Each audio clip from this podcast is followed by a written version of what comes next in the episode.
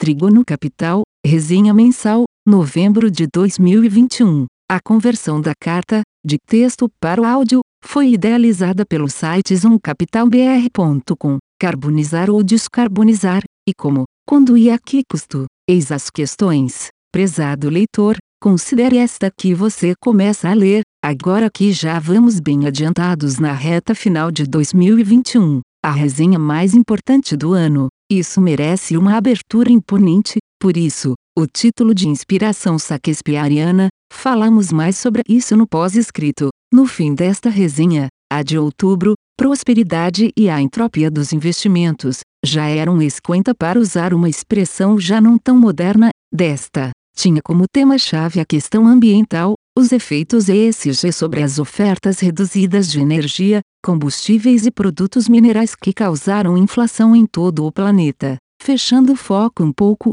abordamos lá também o ambiente conturbado que o Brasil atravessa. Os principais atores políticos já vão avançados em suas preparações para o ano eleitoral de 2022 e a CPI da Covid se inscreve nesta chave. Inflação, juros e situação fiscal são marcadores dessa movimentação frenética. O principal problema dos investidores, mesmo os muito experientes e mais tecnicamente qualificados, é o comportamento. Tentaremos abranger todos estes temas nesta resenha, serão abordados em todas as sessões, e a de estratégia terá caráter fundamental. O texto deste mês está um pouco longo, se comparado aos anteriores, mas as circunstâncias exigem análises em pormenor, que se considerem detalhes que talvez parecessem não merecer um segundo olhar. E de todo modo, no que diz respeito a informações, o excesso supera a carência com muita vantagem. O dito popular, afinal de contas, e,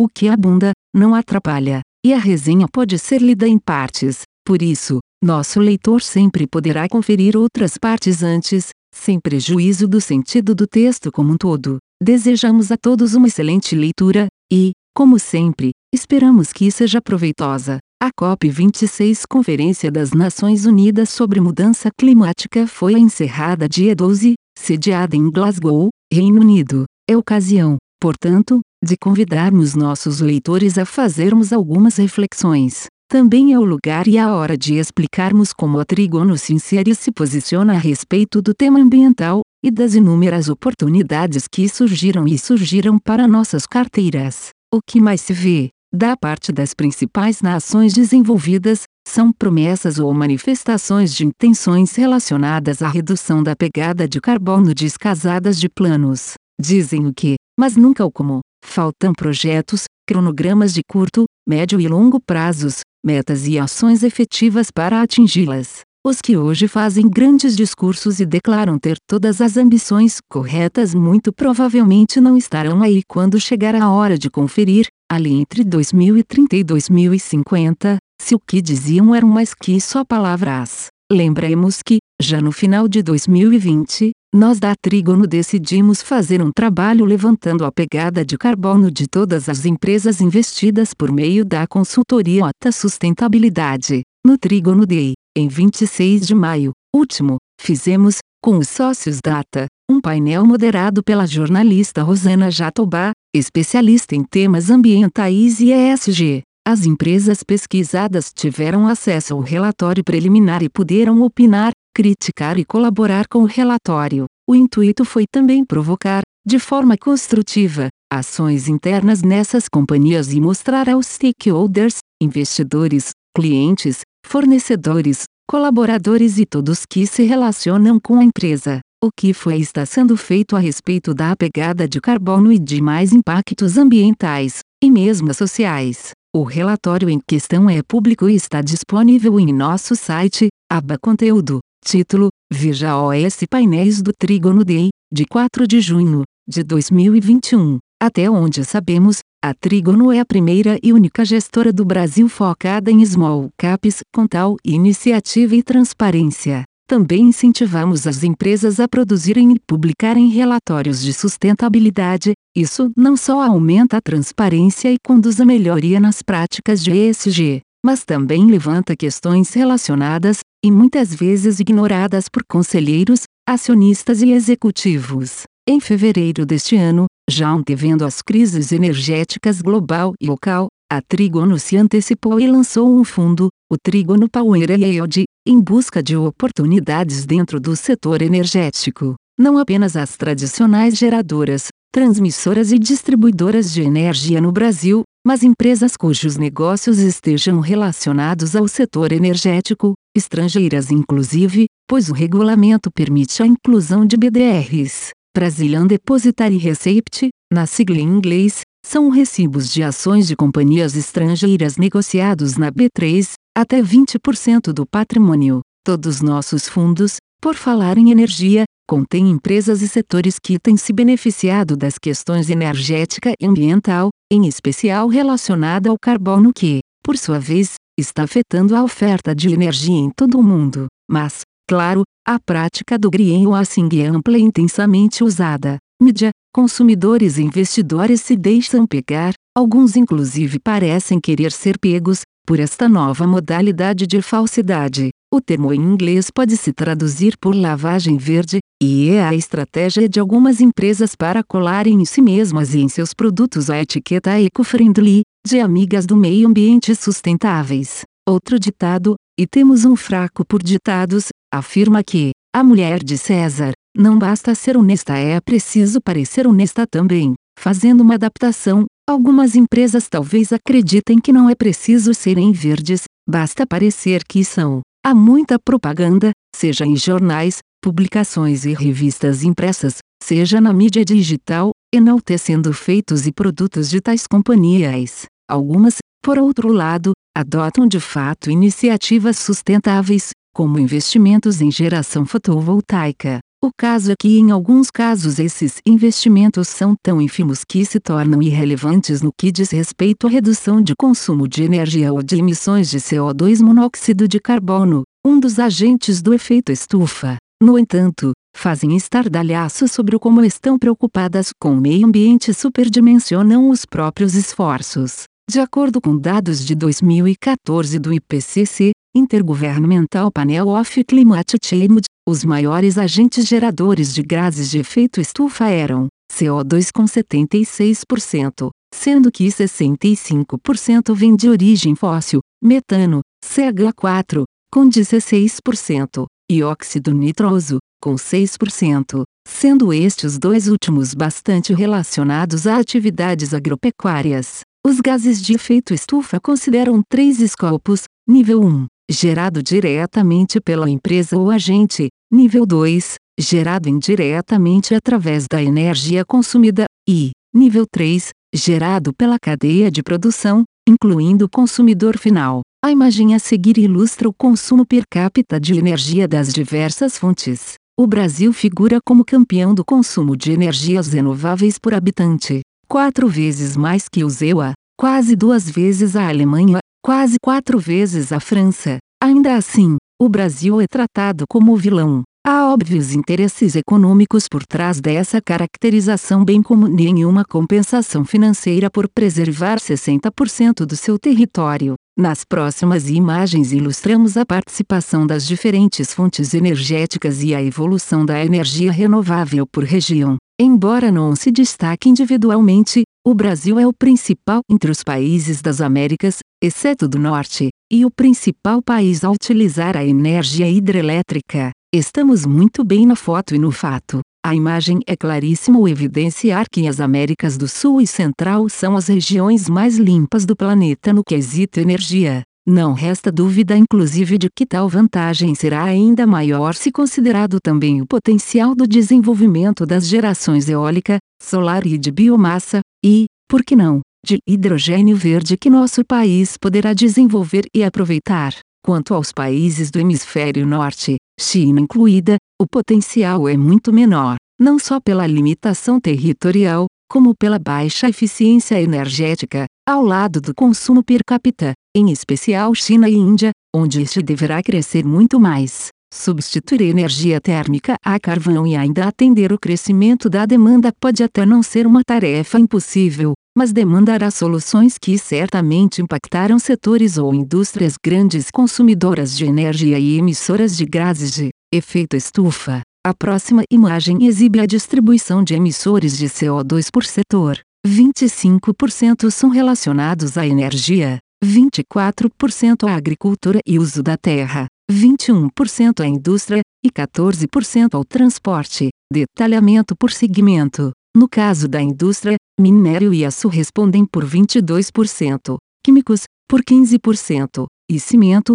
por 13%. No segmento de transportes, veículos leves representam 47% e, considerando o total das emissões de CO2 do planeta, automóveis respondem por 6,6% e caminhões, por apenas 3,5% do total. A mídia está mesmerizada pela eletrificação dos veículos. Montadoras geram notícias sobre isso dia sim, outro também. Em nossa opinião, os governos deveriam estar muito mais preocupados em renovar frotas, aumentar drasticamente a eficiência energética, especialmente com os veículos híbridos, e reduzir emissões, melhorando significativamente a qualidade do ar, em particular nas grandes metrópoles. Veículos elétricos demandam investimentos enormes, especialmente em baterias e pontos de abastecimento. Isso custa o dobro do que demanda um veículo com motor a combustão. Isso levanta grandes e boas questões: de onde virá a energia para recarregar as baterias? E os metais para as mesmas? Quais impactos ambientais a mineração desses metais vai gerar?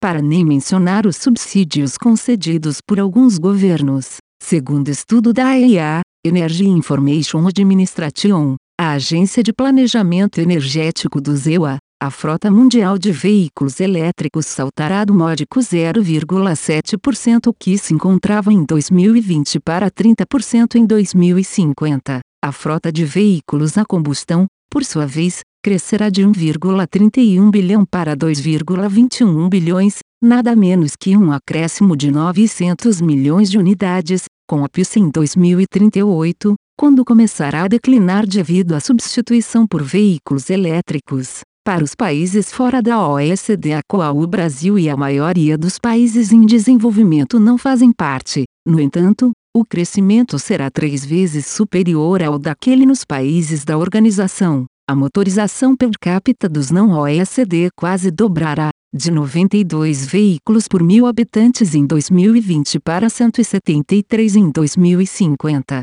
Na OECD este número atingirá 530, ou seja, um veículo para cada dois habitantes. Mas já em 2025, os países não OECD, como China, Brasil, Indonésia e Rússia, terão mais veículos circulando do que aqueles da organização. Tais projeções da EA são baseadas considerando-se as atuais tecnologias. Imagine, prezada leitora, prezado leitor, a quantidade de veículos cada vez mais antigos em circulação e o acúmulo de ineficiência energética. A seguir, mostramos duas imagens que, a nosso ver, ilustram a melhor solução para o Brasil. Nestas páginas iniciais, quisemos provocar a curiosidade de nossos leitores, para refletirem a respeito deste tema. Talvez fosse preciso escrever um livro a respeito, mas, muito melhor que isso, sugerimos a leitura de um livro que, acredito, é uma verdadeira Bíblia a respeito, A Busca, de Daniel Yergin,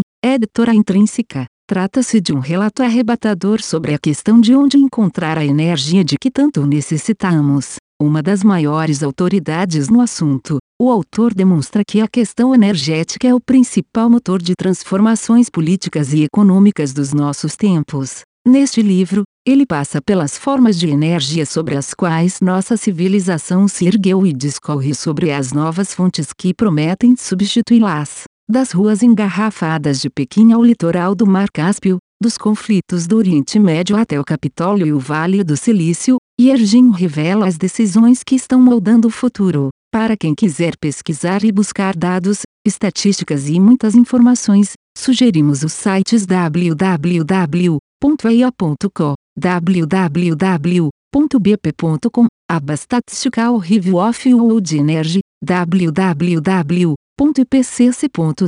O Instituto elabora relatórios de avaliação científicos, técnicos e socioeconômicos da mudança do clima, seus impactos e riscos futuros e das opções para reduzir a taxa na qual as mudanças climáticas estão ocorrendo, e www.tupi.com.br, aba Relação com investidores, na área de downloads. Além da live de 20 de outubro, deste ano com a Trigono, disponível no YouTube em nosso site, o tema foi Transição Energética, Desafios e teve a presença do seu Fernando de Liso e do presidente de administração da Tupi, Ricardo Durazo. Mas nossos investidores devem estar realmente interessados em saber o que a Trigono tem a ver com tudo isso, e mais ainda, o que tudo isso tem a ver com seus investimentos. Na seção Estratégia e Desempenho dos Fundos, explicamos nossas posições a respeito do carbono. Quais os impactos e as perspectivas para as empresas investidas em relação à necessidade do mundo e do Brasil reduzirem a pegada de carbono e os impactos nas diversas indústrias num momento de explosão de preços da energia e das fontes energéticas?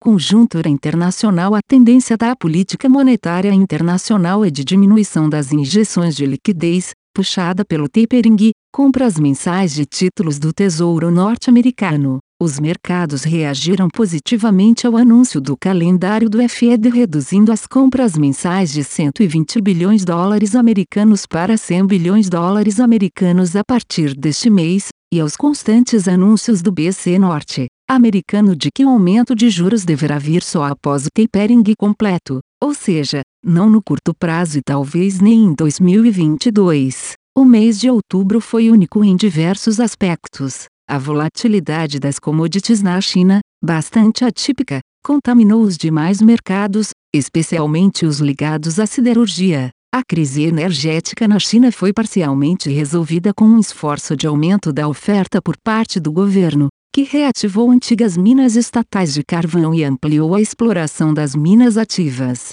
Vide a seguir o comportamento de preço do carvão térmico na China. Esse carvão será usado para suprir térmicas, atendendo a maior demanda de energia das residências durante o inverno, principalmente no interior do país. Isso diminui a sobrecarga futura no sistema elétrico e resolve problemas de custos no curto prazo. Mas essa solução tem custo, e elevado, mais poluição, com implicações graves para a saúde pública. Discutimos isso em resenha anterior, aquecimento global e relações comerciais internacionais. Dito isso, é provável que a China busque um meio termo. O governo não deixará o país sofrer apagões e ver custos de energia dispararem, mas vem por aí mudanças graduais mas expressivas na alocação do uso dessa energia para atividades de maior valor agregado, além do desincentivo a atividades eletrointensivas de menor valor agregado, caso das ferroligas e da siderurgia. Parece pouco provável que a China permita um aumento da capacidade instalada total desse tipo de indústria,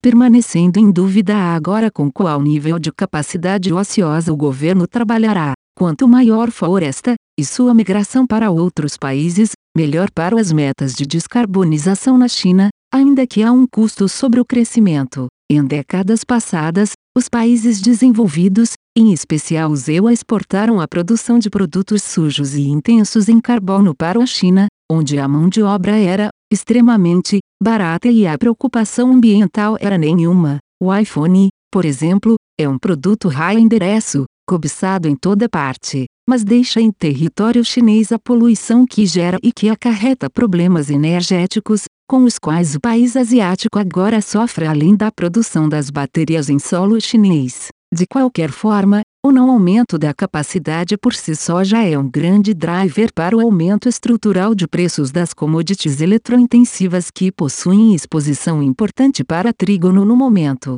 Diversas commodities químicas, soda cáustica, cloro, mesmo alumínio e as próprias ferro-ligas, são produtos com grande uso de energia agregado ao valor, de forma que seriam os primeiros candidatos a serem afetados, como já o foram recentemente. Com a reversão parcial da política energética chinesa, houve uma correção na volatilidade nos preços na China que permanecem, porém, em níveis estruturalmente bem mais altos que os praticados no mundo pré-pandemia. Essa tendência é clara para o longo prazo, apesar da natureza cíclica dos preços das commodities. Como produtos essenciais, estas continuarão a ser produzidas, mas a maior oferta não necessariamente virá da China, que era exportadora, estará um vácuo. A lei da oferta e demanda novamente mostrará que é mais forte que qualquer canetada. O Brasil já aprendeu, ou deveria ter aprendido, a esta altura do campeonato, com as políticas desastradas de congelamento controle de preços.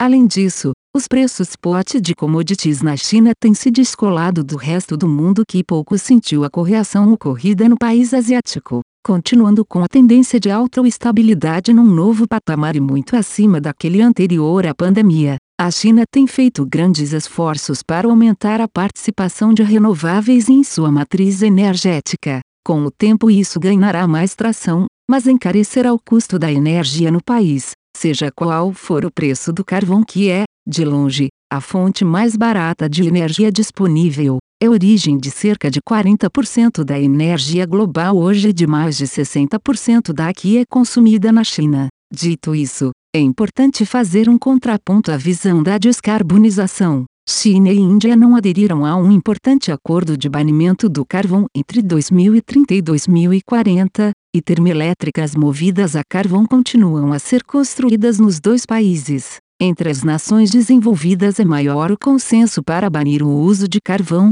os EUA, no entanto, embora tenham assumido compromisso interno de parar de usá-lo até 2035, também não apoiaram o acordo. Contradições e desavenças internas afetarão a disposição para fazer essa promessa. Nada de novo aí. Talvez acreditem que o Tesla resolverá os problemas, e talvez aí esteja uma explicação para as ações da empresa de Elon Musk terem superado 1,2 trilhão dólares americanos, o que é mais que todas as empresas brasileiras negociadas em bolsa de valores. Pobre João Augusto Conrado do Amaral Gurgel, 1926 a 2009 empresário engenheiro politécnico, ele criou a empresa de veículos com seu nome em 1969, e em 1981 lançou o veículo elétrico Itaipu E150 seguido de perto pelo monovolume E400. Grande inovador, a Gurgel, que inclusive teve ações negociadas em bolsa, sempre enfrentou enormes desafios. Sua falência veio em 1996, tendo produzido cerca de 40 mil veículos, tivesse iniciado sua empresa no Zewa, quem sabe teria seguido os passos de Musk que por sua vez é um sul-africano de origem humilde, e talvez seja hoje o homem mais rico do mundo. Mas, de volta, é preciso diferenciar o aumento do uso do carvão em termos nominais e relativos. A maioria dos países tem diminuído a importância do carvão na sua matriz energética, isso não necessariamente significa diminuição no uso do carvão. A lógica do encarecimento da energia permanece, já que, em termos relativos, o uso de energias mais caras, como a eólica e a solar, está sendo ampliado no mix energético mundial. Ambas, no entanto, vão enfrentar seu quinhão de desafios para serem implementadas: consumo de aço, cimento, placas de silício e componentes estruturais, eletrônicos e mecânicos, transmissão e áreas para instalação dos parques energéticos. Para manter a lista breve, países que banirem o uso do carvão vão pressionar cada vez mais os que não o banirem. Essa pressão virá na forma de, por exemplo, barreiras tarifárias para não ferir a competitividade industrial nacional, e de tributação da pegada de carbono. Tal pressão deve acelerar decisões no sentido da descarbonização as ações e campanhas já em curso, e as que certamente virão por aí, para conscientizar as populações e ampliar as pautas verdes entre partidos políticos também terão esse efeito acelerador para nem falar da que virá de parte dos agentes financeiros e do mercado de capitais. A verdade é que ninguém quer ter seu negócio ou nome associado a fontes erradas de energia que, a contragosto geral, continuarão a ser vitais para a economia ainda por um tempo que hoje não é possível estimar.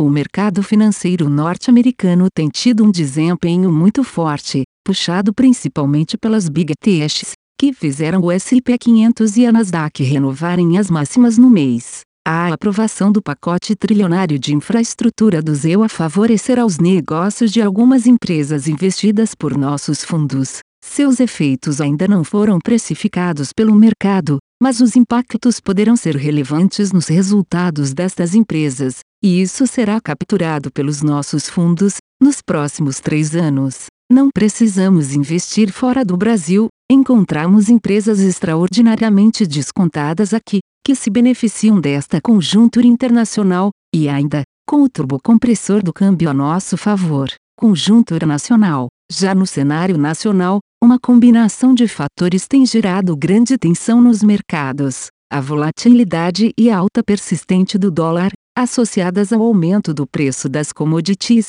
vem causando uma inflação muito acima da meta do Copoe, por enquanto ao menos, impermeável à elevação na taxa Selic. O dólar valorizado tem na raiz um cenário fiscal incerto, já que o diferencial de carrego, isto é, o diferencial de juros e inflação projetada do ZEUA Brasil, está fortemente favorável para o real, assim como os termos de troca. O estouro do teto entre 30 reais bilhões e 50 reais bilhões foi, de fato, uma surpresa negativa, mas o valor em si não explica justifica a forte reação na curva DI, já que a dívida hoje está muito abaixo do projetado há um ano. Vide diante o quadro da arrecadação federal. O fator realmente crítico nessa questão é a sinalização de não respeito ao teto, casada com a decisão de postergar o pagamento dos precatórios. Isolados, esses elementos são muito preocupantes para o mercado. Combinados então, dessa forma, o que parece estar acontecendo é uma combinação de outros fatores sendo precificados, de forma a forçar um banco central já relativamente fragilizado a seguir a curva precificada pelo mercado e ou a precificação da abolição total do teto, já no próximo mandato. Sobre o teto, há uma questão interessante a ser abordada. O cenário ideal claramente seria sua manutenção e a da ortodoxia do Banco Central, combinadas à responsabilidade fiscal. Caso isso não ocorra, o que é factível, dependendo dos resultados das eleições em 2022, o custo da quebra do teto é a inflação via fortalecimento do dólar. Um grande mérito dos governos Temer e Bolsonaro foi a diminuição no ritmo conjuntura nacional de concursos públicos e a reforma da Previdência, além da mini-reforma trabalhista. Isso fez com que a inflação tivesse uma dinâmica mais favorável do que anteriormente para a dívida, isto é, a grande inflação que ocorreu com a mudança de patamar do dólar de fato fez a dívida cair, pois agora o aumento de gastos via correção inflacionária é menor do que o aumento na arrecadação. A revisão do dado do CAGED de 2020 foi bastante importante, já que o número de empregos gerados caiu praticamente pela metade após revisão. Isso torna o dado mais coeso com a PND, que já mostrava uma recuperação mais fraca do emprego. Setembro trouxe mais um dado positivo: a criação de 313.902 postos de trabalho, acumulando 2,5 milhões de vagas no ano. Numa economia ainda sob impacto e restrições da pandemia, a arrecadação de impostos e contribuições federais, já ajustada pela inflação, em setembro atingiu 149 reais bilhões, 12,9% acima de um ano antes. Foi o melhor resultado da série histórica iniciada em 1995. No ano, o valor de real 1,3 trilhão é ainda mais relevante, pois teve um acréscimo real de 22,3%. Tais dados revelam o descolamento entre a economia real e aquela forjada por expectativas e diversos tipos de interesses. A indicação pelo BCE de aumento da Selic visa acomodar as expectativas inflacionárias e reduzir a inclinação na curva de juros, embora seu efeito na inflação no curto prazo, impactada em todo o mundo por commodities e energia, seja neutro. Os principais BCs do mundo descartam combater essa inflação resultante da pandemia porque ela deverá se acomodar com a normalização das cadeias de produção estão mais preocupados em impulsionar a economia e gerar empregos, mantendo juros reais negativos, do que ceder às expectativas dos economistas e necessidades de investidores de renda fixa que não conseguem sequer remunerar seu capital pela inflação. Como já discutimos, apesar dos sucessivos aumentos de juros, o dólar continuou sua forte trajetória de alta no mês, subindo aproximadamente 5%. A bolsa, sentido os efeitos dos juros, tanto sobre a lucratividade como na taxa de desconto na avaliação das empresas, teve forte queda. O IBOV caiu 6,7% no mês e o índice SMLL recuou 12,5%, novamente com a busca por liquidez do mercado e migração pelos investidores locais para a renda fixa. Esse comportamento, mais uma vez, inverte a lógica do mercado, investidores continuam a vender na baixa e comprar nos picos de alta. O movimento top-down é claríssimo, penalizando empresas teoricamente sensíveis a taxas de juros ligadas a commodities. De nosso lado, seguimos em sentido contrário ao consenso, explicaremos mais adiante, na estratégia A, arbitraremos a visão das expectativas e da economia real, embasados pelo contato próximo com as empresas. Os dados de produção industrial seguem negativos principalmente por conta da falta de insumos, que vem prejudicando o pleno funcionamento das plantas, com a demanda reprimida aumentando cada vez mais e os estoques em níveis muito baixos. Há razoáveis expectativas de crescimento tão logo a cadeia se normalize. Muitos economistas apostam em PIB negativo para 2022. Não só não compartilhamos essa tese, como acreditamos que a economia real surpreenderá mesmo os mais pessimistas. É importante frisar Boa parte das empresas listadas tem posição competitiva muito diferenciada em relação à média da indústria brasileira, conseguindo muitas vezes acesso a insumos não disponíveis aos concorrentes. Além disso, é preciso diferenciar os dados macroeconômicos daqueles da indústria de setor a setor, de forma a entender o impacto. O segmento de caminhões, por exemplo, está em forte expansão tanto em vendas quanto em produção no ano, mesmo com a falta de semicondutores que tem ido para produtos de maior valor agregado. No ano, o emplacamento de caminhões acumulou alta de 48,7% até outubro, contra apenas 2,6% dos veículos leves. Implementos rodoviários registram crescimento de 40,3%. Se observarmos outubro isoladamente, os registros de novos caminhões apontam para crescimento de 39,2% sobre 2020. As filas de espera vão até seis meses. A Teneco, importante fornecedora de componentes para motores de veículos pesados, anunciou expectativa de crescimento de 60% nas vendas para 2022. Isso sobre um 2021 que até aqui tem sido excelente. No geral, indústrias de grande porte, aquelas com diferencial competitivo na obtenção de insumos em falta, exportadoras ou relacionadas a clientes exportadores estão apresentando resultados recordes e aumentos de produção. Na agricultura, a despeito de insumos escassos ou mais caros, o setor terá a seu favor, pelo terceiro ano consecutivo, fato histórico absolutamente inédito, preços internacionais elevados, câmbio favorável, crédito farto e custo adequado. A possibilidade de nova quebra de recorde de produção, mas isso ainda depende das condições climáticas para a safra 21-22. Investimentos em infraestrutura, energia, petróleo, portos, aeroportos, rodovias, saneamento e telecomunicações, e a volta do consumo reflexo do pós-pandemia, tendem a impulsionar o PIB, a despeito da taxa de juros em elevação. Esperamos capturar estes movimentos através das principais empresas investidas. Estratégia A. Nossa estratégia segue intacta, como nossos assíduos leitores percebem. Continuamos com alocações relevantes em empresas e setores que se beneficiam do real desvalorizado, concentrando-nos, por exemplo, em agronegócio, indústria automotiva pesada, bens de capital, logística e nichos de commodities, químicos, mineração e metalurgia. Damos grande relevância à seleção de empresas com forte estrutura de capital e liquidez, caixa e ativos financeiros líquidos, que permitem navegar seguramente em mares turbulentos, em caso de tempestades políticas ou econômicas ou ambas. Mantemos diálogo muito próximo com as empresas, o que só é possível quando se investe num pequeno número delas. O foco é qualidade, não quantidade. Nossos investidores e que acompanham nossas lives e resenhas conhecem bem nossa filosofia de investimentos. Lembro de uma divertida passagem de Mark Twain, do livro, sem tradução para o português, Pudunha de Wilson, Estratégia é que o tolo diz, não ponha todos os seus ovos na mesma cesta o que é só uma forma de dizer, espalhe o seu dinheiro e a sua atenção, mas o homem sábio diz, puxe todos os seus ovos para a cesta, e vigie a cesta, faremos agora nesta resenha que,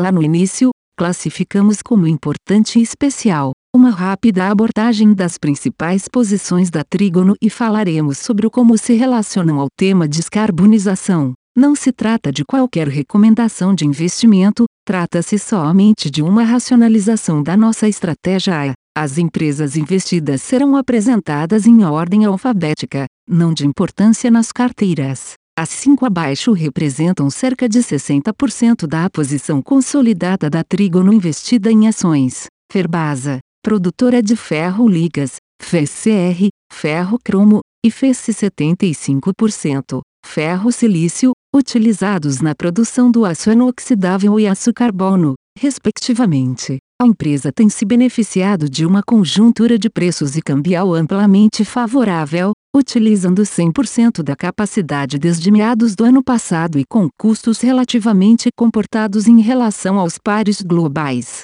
O cenário que se desenha na China tende a valorizar as ferro-ligas, tanto pela limitação na oferta em todas as regiões produtoras como pela descarbonização global e pelos custos ascendentes de energia elétrica, carvão energético e metalúrgico, coque e gás. Mas poderá haver volatilidade de preços, a depender das medidas governamentais relacionadas à energia, uso do carvão e de restrição à produção em determinadas regiões e segmentos industriais, notadamente os segmentos eletrointensivos, ou bate e assopra. A possível tributação da pegada carbono por alguns países desenvolvidos tende a favorecer os produtos da Ferbasa, cuja pegada é relativamente baixa. A empresa utiliza energia hidrelétrica e eólica, e no FES 75%, entrega 100% de biorredutor, carvão vegetal de florestas próprias de eucaliptos, o CO2 gerado na produção é neutralizado pelas florestas próprias,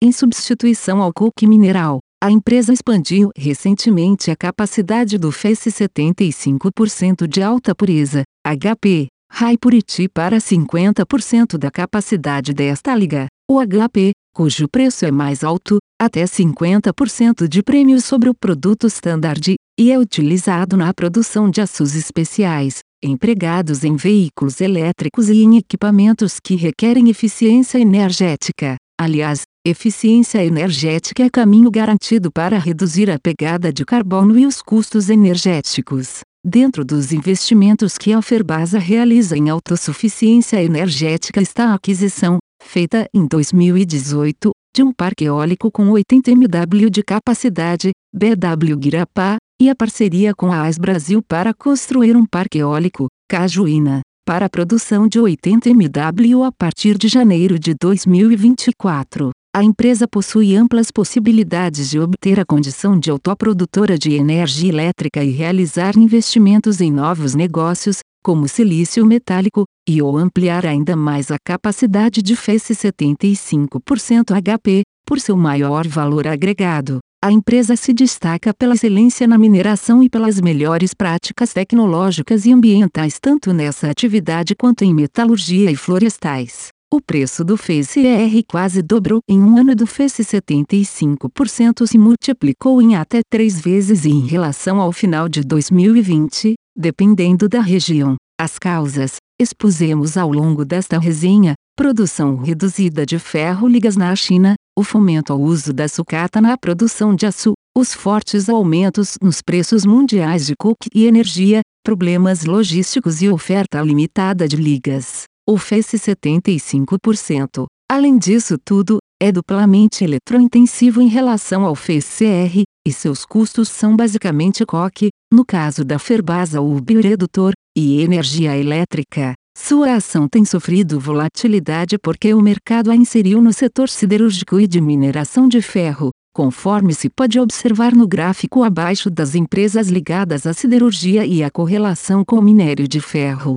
Seus processos industriais e peculiaridades, no entanto, tornam seus fundamentos diversos dos daquelas categorias. À medida em que a China e outros países intensificarem o processo de descarbonização e de busca de eficiência energética, os fundamentos da Ferbasa serão explicitados e diferenciados. Aí, acreditamos, o mercado deverá precificá-la melhor. Kepler Weber com mais de 90 anos de história e nome que se confunde com o produto, é líder na manufatura de silos metálicos e de produtos relacionados, com cerca de 40% de participação de mercado. Os produtos da KW se inserem no contexto de segurança alimentar, estabilização de preços de produtos agrícolas, logística e, indiretamente, de biocombustíveis. O desenvolvimento no Brasil do etanol de milho e do biodiesel, bem como a crescente participação de ambos na matriz energética deverão demandar grande número de novos silos,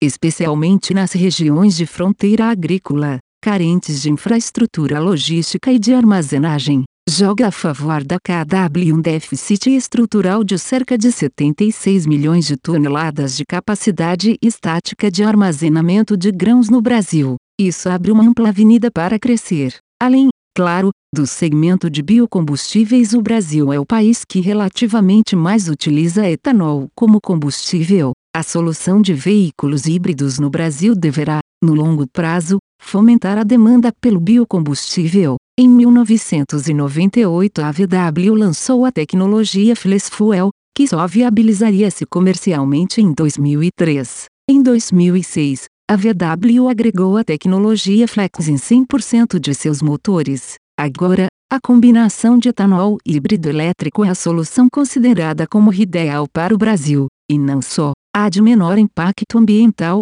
inclusive em relação aos veículos elétricos, conforme destacado pelos dirigentes da Toyota e da VW. A Kepler poderá no futuro substituir a lenha das fornalhas utilizadas na secagem de grãos por biogás ou outros resíduos gerados na cadeia de produção do agronegócio, especialmente no etanol de milho consorciado a plantas de etanol de cana-de-açúcar. Metal leve é controlada pela centenária empresa alemã Mali, uma das líderes mundiais em tecnologia de propulsão automotiva e pioneira em soluções de sustentabilidade veicular. Em 1964, a família Mali transferiu suas ações para a Fundação Mali, que possui 160 iniciativas filantrópicas de diversas naturezas em todo o mundo. No Brasil, atua em iniciativas sociais e de saúde, com 246 projetos apoiados, com 12 centros de PID no mundo, inclusive no Brasil, a Mali desenvolve soluções para veículos de combustão e elétricos, propulsores, células de hidrogênio e baterias, ar-condicionado, filtros etc. Por exemplo, em 2021, desenvolveu com a alemã Leber, montadora de máquinas e veículos utilizados principalmente em infraestrutura e construção, um sistema de ignição para motor de hidrogênio. No Brasil, é líder e tem papel de destaque no desenvolvimento da tecnologia de combustível de etanol, flex fuel e filtros, incluindo especiais, também para sistemas de ar-condicionado veicular. É controlada pela centenária empresa alemã Mali, uma das líderes mundiais em tecnologia de propulsão ou redução das emissões veiculares e a eficiência energética terão na metal leve um grande aliado. Essa aliança se manifestará nos novos propulsores que atenderão exigências regulatórias, implementação do Eurovi, equivalente ao Procon VP8, para veículos diesel, e o Programa Brasil Rota 2030, que visa desenvolvimento tecnológico, eficiência energética, segurança, redução de emissões e maior qualidade dos veículos. O Proconv é um programa de controle do ar para veículos automotores, que disciplina as emissões destes. De acordo com compromissos assumidos pelo Brasil no Acordo de Paris em 2015, parâmetros mais rigorosos para emissões veiculares vêm sendo implementados, o que significará uma aposentadoria compulsória de diversos modelos de motores e veículos além de sistemas de filtragem e injeção de combustíveis mais tecnologicamente sofisticados. Para o metal leve, isto significa o fornecimento de componentes de maior valor agregado e rentabilidade. Acreditamos que o melhor meio para descarbonizar veículos no Brasil é a renovação da frota, notadamente de veículos pesados, e o contínuo processo de substituir motores tecnologicamente defasados e de utilizar mais biocombustíveis. O envelhecimento da frota, no entanto, se traduz em maior demanda pelo segmento de aftermarket, reposição de componentes, negócio que proporciona maior rentabilidade para a empresa. Uma participação maior dos veículos pesados no mix de produtos também proporciona mais rentabilidade. Veículos comerciais carecem mais de manutenção, afinal, o uso é mais intenso e o desgaste de componentes requer substituição contínua. Metal leve. As ações da Metal Leve têm sofrido com a associação feita tanto a empresas relacionadas à eletrificação veicular quanto a notícias ligadas à redução na produção de veículos leves decorrente da falta de componentes. Em nossa opinião, ambos os raciocínios são equivocados. As vendas de componentes para montadoras de veículos leves representam um segmento de menor rentabilidade para a empresa, só precedido pelo segmento de componentes para veículos pesados e aftermarket. Em primeiro lugar, pesados e depois leves. Estes são os negócios mais rentáveis, além do excelente ganho com as exportações. A hibridização e o uso de biocombustíveis serão as melhores opções para descarbonizar a frota de veículos no Brasil. Veículos elétricos são soluções distantes e desconectadas da realidade econômica e das peculiaridades de nosso país, muito distantes das europeias. Em veículos pesados, isso é economicamente inviável, custaria até quatro vezes mais, o peso das baterias forçaria a tirar capacidade de carga, e o tempo necessário para recarregar seria demasiado, num segmento em que cada minuto parado custa muito dinheiro. São Martinho a empresa está inserida nos temas já apontados nos casos de Kepler Ebre Metal Leve, ou seja, descarbonizar através do uso de biocombustíveis, seja etanol hidratado no lugar de 100% do combustível de origem fóssil,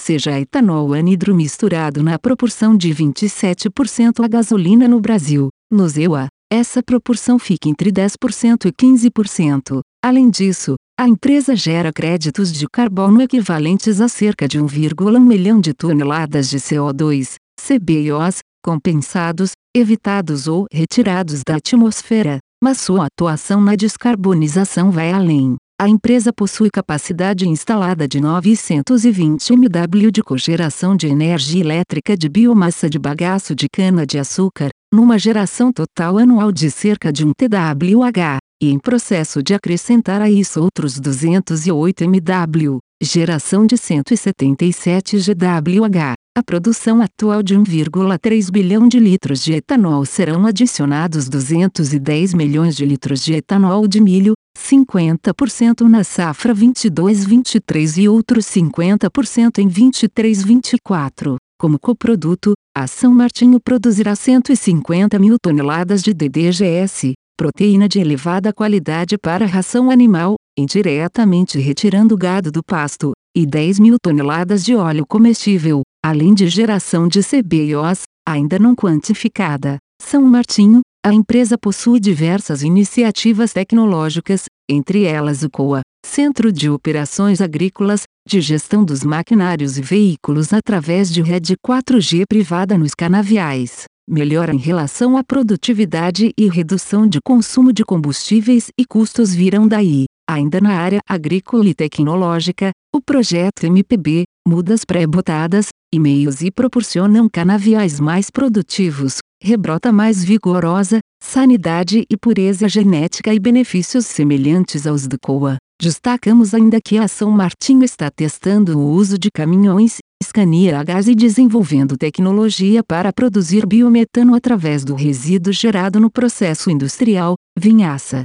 Caso se mostre economicamente viável, o projeto já é aplicado por outras empresas do setor. O biometano poderá ser usado na própria frota de veículos em substituição ao diesel, com redução de custos e geração de CBIOs que serão negociados. Também o biogás poderá ser injetado na rede de distribuição de gás, caso da Congás. Além de uma certa correlação com o preço do petróleo e da gasolina, o etanol poderá se transformar numa commodity internacional, usada em países não produtores de etanol. A Inglaterra, por exemplo, adotou recentemente a mistura de 10% a gasolina. A Índia, outro exemplo, antecipou de 2025 para 2023 a mistura de 20% a gasolina, hoje a proporção é 10% e a introdução da tecnologia Flex Fuel na motorização dos veículos, a China também está adotando o etanol. Isso poderá ter impacto positivo no preço do açúcar no mercado internacional e mudar seu patamar no longo prazo.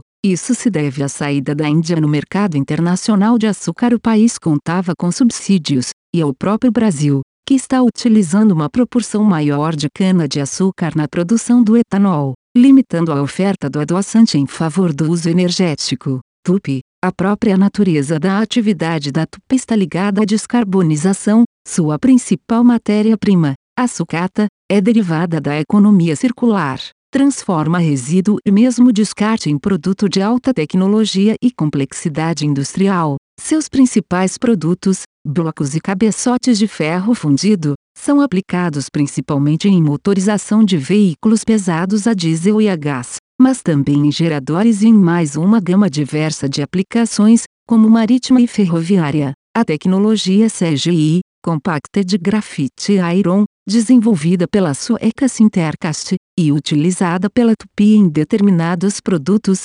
possibilita a redução de peso e dimensão de motores, com paredes mais resistentes e menor nível de ruídos e vibrações, proporcionando mais potência e economia no consumo de combustíveis e menos emissões de CO2. Além disso, a resistência do CG à fadiga é até cinco vezes superior à do alumínio, e requer muito menos energia em sua produção. As imagens a seguir são de alguns motores que usam a tecnologia CG em aplicações off-road, agrícola e de construção. Como comentado sobre o metal leve, acreditamos que uma das melhores formas de descarbonizar é usar tecnologias que proporcionam eficiência energética maior e menos emissões veiculares, passando, frisamos, pela renovação das frotas e por uma legislação mais rigorosa. Neste sentido, a Tupi clientes como montadoras terão um papel fundamental. A Tupi fez recentemente uma parceria com o canadense Westport, dedicada a tecnologias de baixas emissões, caso do hidrogênio verde, usado como fonte de energia elétrica, limpa e renovável na eletrólise. Neste caso, motores que usam hidrogênio e biometano, vide São Martinho, têm uma tecnologia semelhante à dos motores que usam o diesel. No caso do hidrogênio, os blocos exigem componentes mais resistentes, não serve, portanto, o alumínio, que domina os motores de veículos leves. Outra parceria com a austríaca AVL List, empresa independente, considerada líder mundial em tecnologias de motores. Criada em 1946, no início se dedicava a motores a diesel, mas atualmente atua em diversos tipos de combustíveis, inclusive soluções híbridas. Fundada pelo engenheiro, professor e doutor Hans Liszt, a AVL recebeu recursos do Plano Marshall e iniciativa do ZEUA para a reconstrução da Europa após a Segunda Guerra Mundial, devido à grande necessidade de maquinário à época. Destacamos ainda comunicado recente da empresa a respeito da requisição de patente para a tecnologia empregada em blocos de ferro fundidos para aplicação em veículos híbridos e com estrutura com peso 5% inferior ao alumínio, material utilizados nos blocos de veículos leves. Uma outra iniciativa importante da Tupi é a parceria com a Escola Politécnica de São Paulo SPIO Embrapioi, Associação Brasileira de Pesquisa e Inovação Industrial, entidade de pesquisa tecnológica para a indústria brasileira. A parceria visa desenvolver uma nova tecnologia para recuperar materiais de baterias, o que hoje é feito por meio da pirólise, reação de análise ou decomposição que ocorre aplicando-se altas temperaturas, com grande perda de componentes, como o lítio, insumo para baterias de veículos elétricos. O processo desenvolvido é a hidrometalurgia, dissolução das matérias em soluções ácidas e recuperação,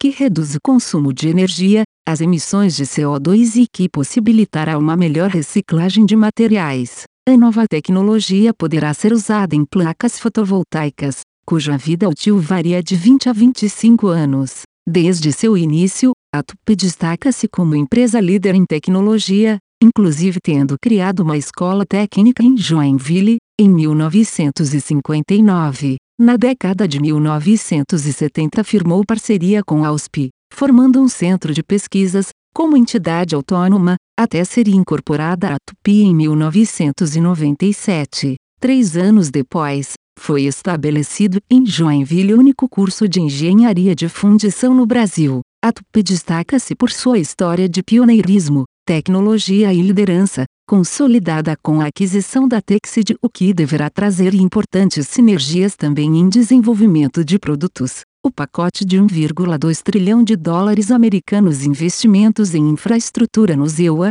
aprovado pelo presidente Joe Biden, deverá impulsionar a dinâmica de negócios dos principais clientes. No Brasil, investimentos em saneamento e infraestrutura serão também catalisadores para a demanda de máquinas e caminhões pesados. Acreditamos que a COP26 servirá como mais um catalisador no processo de descarbonização veicular mundial, intensificação do uso de novas tecnologias como o hidrogênio, notadamente verde, como combustível. De início, isso deve se dar através de aplicações estacionárias, como geradores, mas no futuro deverá encontrar seu lugar na logística. Prezados leitores, com esta longa resenha, esperamos ter dado um panorama da nossa visão sobre a descarbonização mundial, tema que ganhou as manchetes no Brasil e além nas últimas semanas. Também mostramos como a Trígono está inserida neste contexto através das principais empresas investidas e dos racional dos investimentos nelas feitos.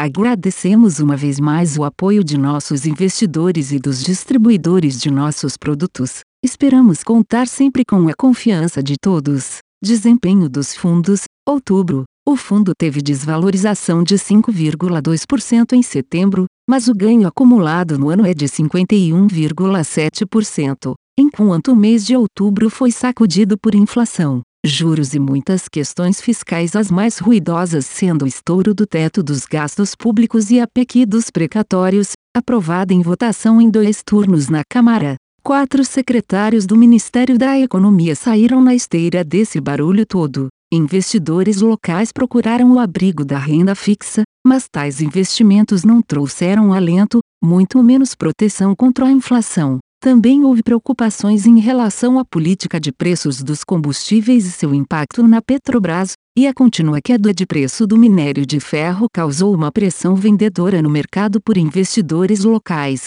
notadamente institucionais. Por outro lado, se existem vendedores, na ponta oposta sempre há compradores. Investidores estrangeiros se beneficiaram de preços mais baixos, o que foi refletido pelas compras líquidas de real 12,4 bilhões na AB3 no mercado secundário em outubro, fora IPOs, enquanto investidores institucionais venderam real 0,6 bilhões, pessoas físicas e clubes de investimento venderam 4 reais bilhões, instituições financeiras venderam real 2,9 bilhões. Uma vez mais as empresas foram às compras para ações em tesouraria, com saldo líquido de 5 reais bilhões. Isso importa na nossa análise, demonstrou 1. Um, confiança das empresas em seus resultados. 2. Que conselhos de administração e acionistas controladores acreditam que as ações de suas empresas estão demasiadamente descontadas. E 3 que investimentos em suas próprias ações são melhores do que deixar o excesso de capital estacionado na renda fixa.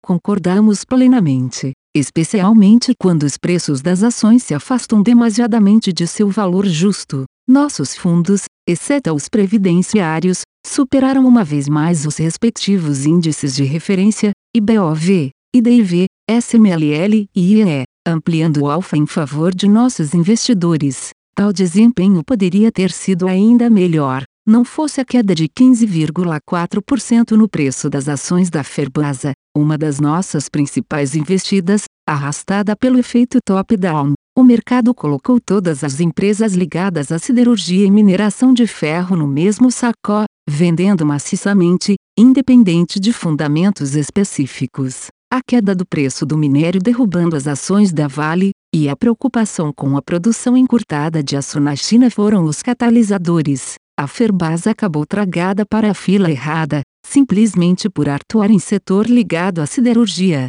Mas em seu nicho específico, ferro ligas o que se passa é bem oposto. Ferro ligas, como já tivemos ocasião de explicar em resenhas anteriores, são essenciais na fabricação de aços e outros produtos. Sua produção, além disso, está entre as atividades que mais emitem gases de efeito estufa e que mais consomem energia elétrica e coque. A China produz cerca de 70% das ferroligas do mundo, e cerca de dois terços da energia gerada no país vem de termoelétricas movidas a carvão. Em várias províncias do país foi determinada a paralisação redução da produção de ferro-ligas o que, claro, causou escassez em todo o mundo. Não há substitutos para os ferro-ligas, o que torna a sua escassez um problema para quem tem nele um insumo essencial. A escassez de energia, sentida no mundo todo, deu um forte impulso nos preços do carvão energético e do coque metalúrgico. Os custos, claro,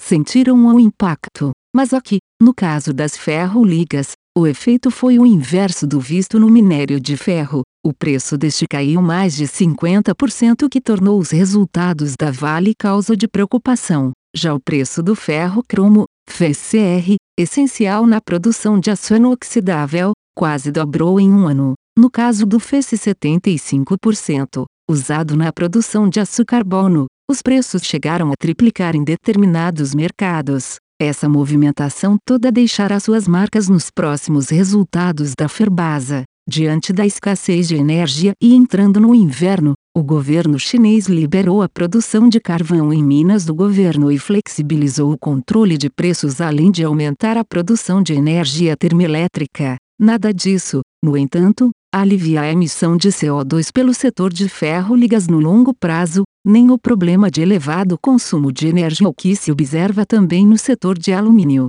O governo quer incentivar o uso da sucata no lugar do minério de ferro na siderurgia. O aço inoxidável usa sucata, e seu consumo deverá ser intensificado na China. Isso vai demandar ainda mais FCR. A Tsinghsan, uma das maiores produtoras de aço inox da China que responde por cerca de 65% da produção mundial, anunciou que pagará 5% a mais no preço do FCR neste mês evidenciando que tal liga não tem seus preços relacionados ao minério de ferro. Bem, prezados investidores, e qual o bottom line desse raciocínio sobre ferro ligas, aço, minério de ferro, coque e energia?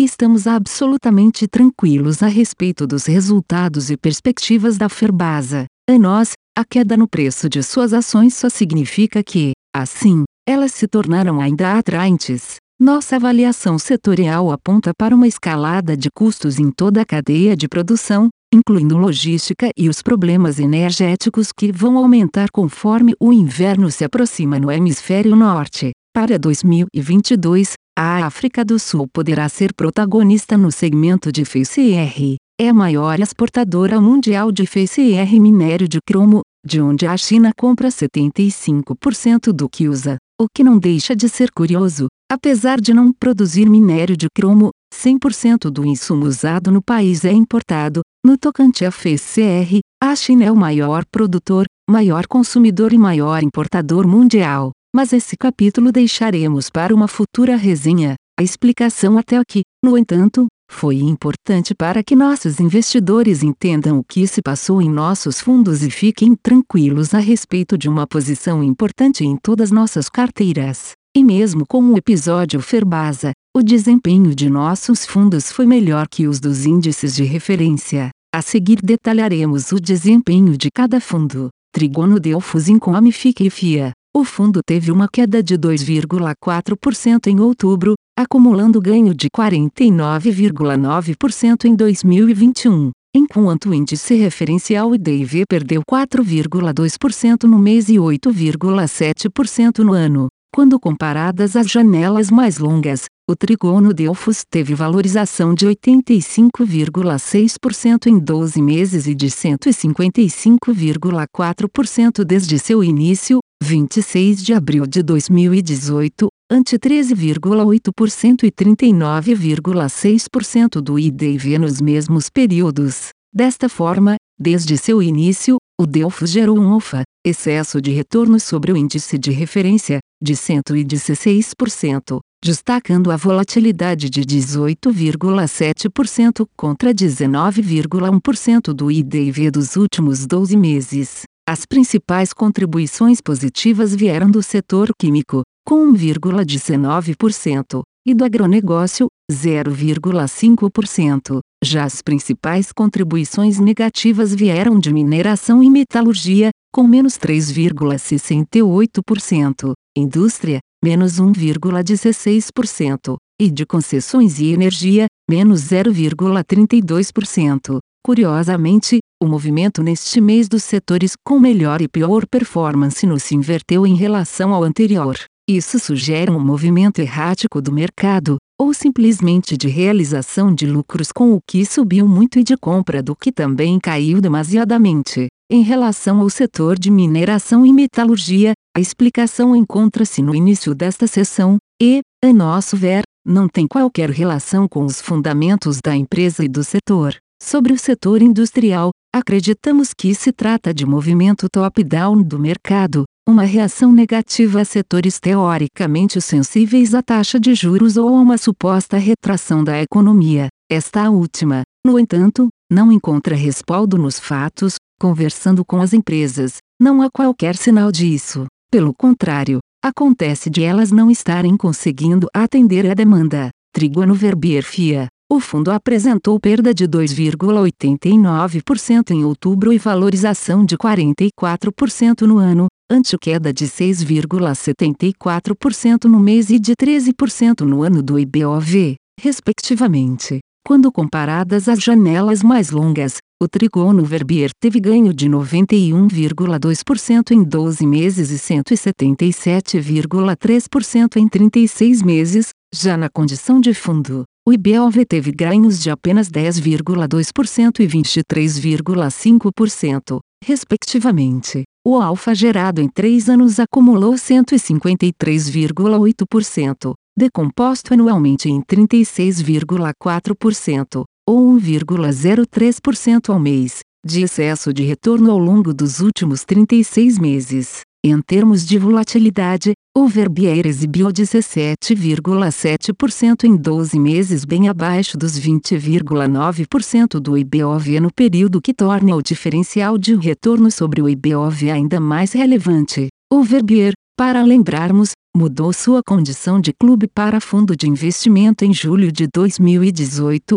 e já em dezembro de 2017 tinha taxa de administração de 2% e 20% de performance sobre o IBOV. As principais contribuições positivas vieram do setor químico, com 2,98%, e do agronegócio, 0,76%. Já as principais contribuições negativas vieram de mineração e metalurgia, com menos 3,70%, e da indústria, menos 3,45%. Sobre este último, segue a mesma explicação apresentada no Delfos, acreditamos que se trata de movimento top-down do mercado. Trigono Flagship Small Caps FIC e FIA 60. O fundo teve desvalorização de 4,8% em outubro, mas no ano acumula ganho de 44,3% enquanto o índice referencial SMLL perdeu 12,5% no mês maior recomensal desde o início da pandemia,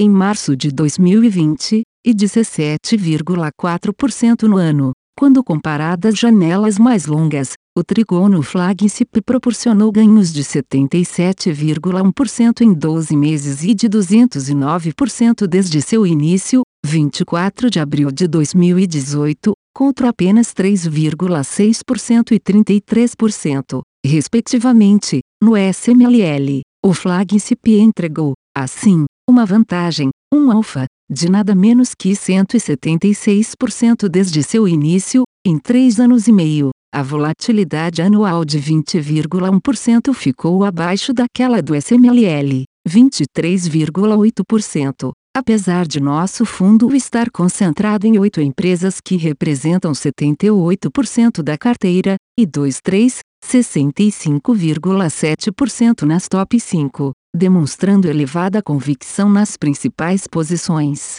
A menor volatilidade do fundo ocorre desde seu lançamento, e sempre concentrada em poucos setores e empresas. Isso mostra que não se trata de mera casualidade e que excesso de diversificação na realidade não proporciona menor risco. Equipes de investimentos e gestores não conseguem ter o mesmo nível de conhecimento a respeito de 50 empresas. No caso do flagship, são 16 empresas, sendo que as oito menos relevantes na carteira representando apenas 22% do fundo. Nem por isso ficam relegadas, no entanto, para nós, todas as posições e empresas investidas são importantes. As principais contribuições positivas vieram do setor químico, com 2,13%, e do agronegócio, 0,62%. Já as principais contribuições negativas vieram de mineração e metalurgia, menos 3,18%, logística,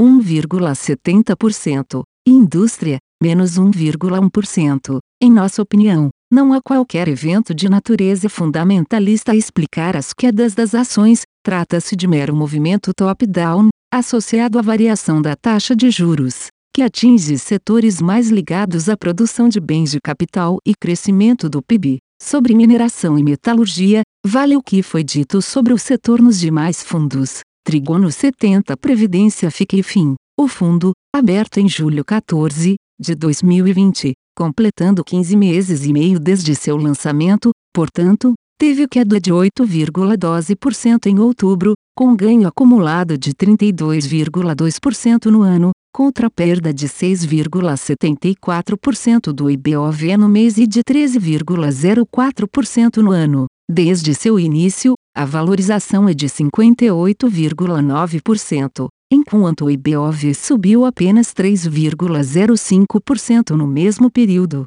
Proporcionou, assim, um alfa para 55,8% desde seu início. Nossa volatilidade anual, de 21,2%, está próxima do IBOV, 20,9%, o que reforça ainda mais a significância do alfa gerado. A maior contribuição positiva veio do agronegócio, 0,58%. Já as contribuições negativas vieram de mineração e metalurgia, 2,48%, logística, 2,15%, e indústria, menos 1,72%, valem os racionais das explicações já apresentadas. Se compararmos o desempenho do fundo com o índice SMLL, Small Caps, nos últimos 12 meses também houve alfa substancial, 59,4% de retorno anual do Trigono e Catucen, ante 3,6% do SMLL,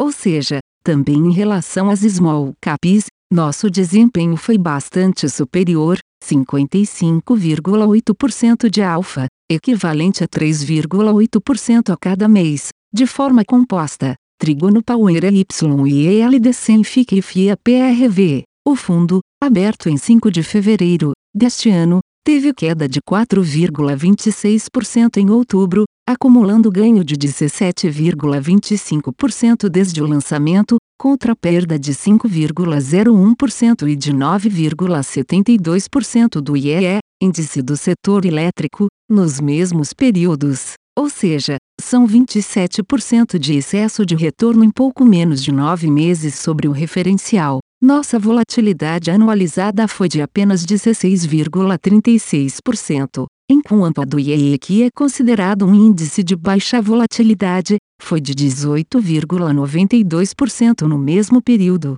Isso só reforça a significância do alfa gerado. A maior contribuição positiva veio do agronegócio, 1,04%, ligado à produção de etanol, energia química e de energia elétrica de biomassa. As contribuições negativas vieram de mineração e metalurgia, menos 3,62%, concessionárias de energia elétrica, 0,83%, e química, 0,62%. Mineração e metalurgia e químico, não será demais dizer, são setores eletrointensivos, mas buscam status de autoprodutoras de energia. Destacamos que apenas 3% da carteira está investida em large caps, mostrando uma vez mais o foco da Trigono, as small caps. Agradecemos uma vez mais o apoio e confiança de nossos investidores e seguimos otimistas com as empresas investidas. Os resultados do terceiro trimestre a serem apresentados nos deixam muito confortáveis na composição dos portfólios.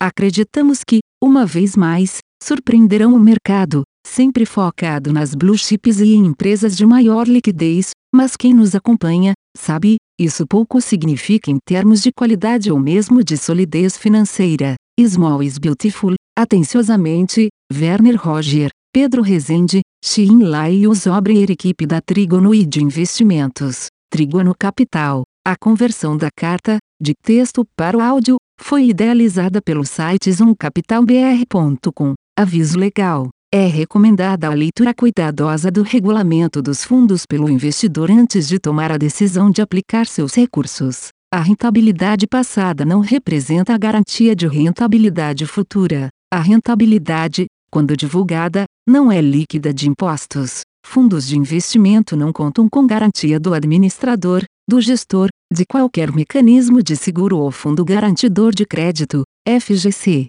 Para avaliação da performance de um fundo de investimento, é recomendável a análise de, no mínimo, 12 meses. A gestora não se responsabiliza por quaisquer decisões tomadas tendo como base os dados deste documento. As informações aqui contidas têm caráter meramente informativo e não constituem qualquer tipo de aconselhamento de investimentos ou oferta para aquisição de valores mobiliários. Os investimentos em fundos de investimento e demais valores mobiliários apresentam riscos para o investidor.